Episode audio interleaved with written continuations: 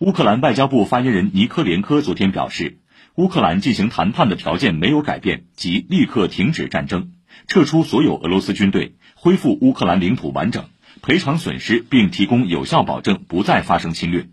俄外交部副部长格鲁什科当天则表示俄方无法接受将撤军作为就乌克兰问题进行谈判的先决条件。